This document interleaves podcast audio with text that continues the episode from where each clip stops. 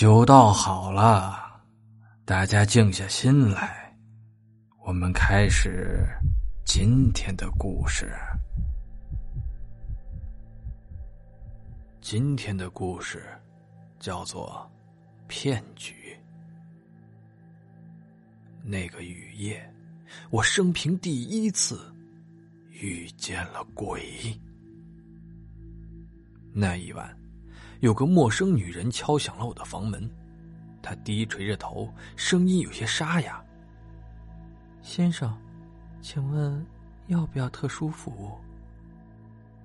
这个女人身材姣好，一袭黑衣，长发湿漉漉的披在肩头，狼狈不堪的样子与香格里拉的奢华格格不入。我斜靠在门框上看她，调侃的问。什么价啊？他没说话，只是手放在他高挺的胸脯上，想必是他们这一行的暗语。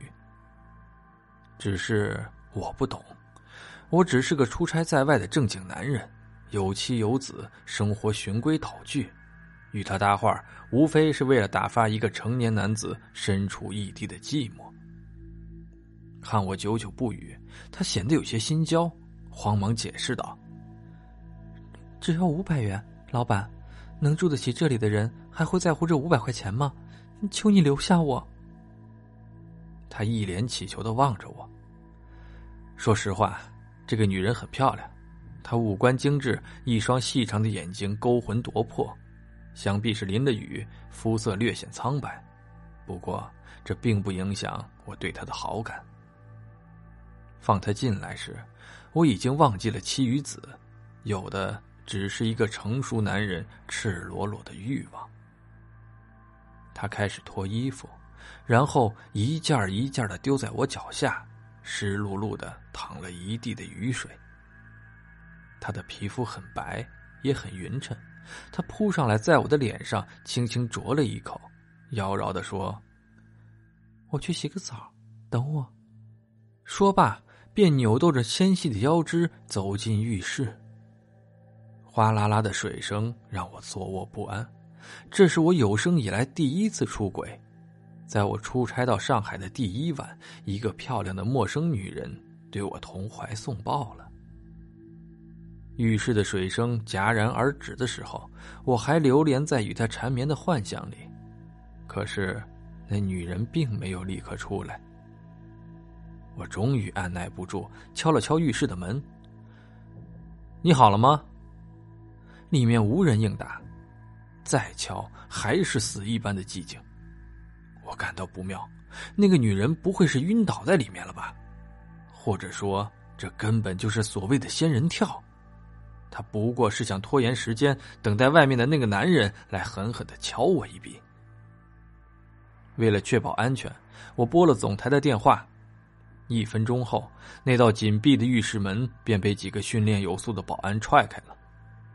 那一刻，几个保安的眼睛同时眯成了一条线，他们笑得有些猥琐。其中一个保安还语气暧昧的说：“先生，要不要帮您打幺二零啊？里边那位先生的状况似乎不太好啊。”先生，我一愣，然后探头望向水雾弥漫的浴室，眼前的一切惊得我差点叫出了声我的浴室里根本没有女人。一个五大三粗的男人赤身裸体的躺在浴缸里，他脸色苍白，嘴唇有些发青，还有一些长而粗硬的头发像海藻一样漂浮在浴缸里，紧紧缠绕着他裸露的身体。我坐在客厅的沙发上，死死盯着地上那堆散乱的衣服，我怎么也想不明白，那个妖娆的女人不过就是洗了个澡，怎么就变成了一个五大三粗的男人？如果没有那些衣服与水渍，我还可以把这些归于我的幻想。可是现在，我不得不正视这个现实。保安们七手八脚的把那个男人从浴缸里抬出来，他很胖，抬起来有些吃力。一个保安气喘吁吁的问：“先生，用不用把他送去医院啊？”我摇头，示意把他抬上床。保安离开后，我返回浴室去收拾那些漂浮在浴缸里的海藻一般的长发。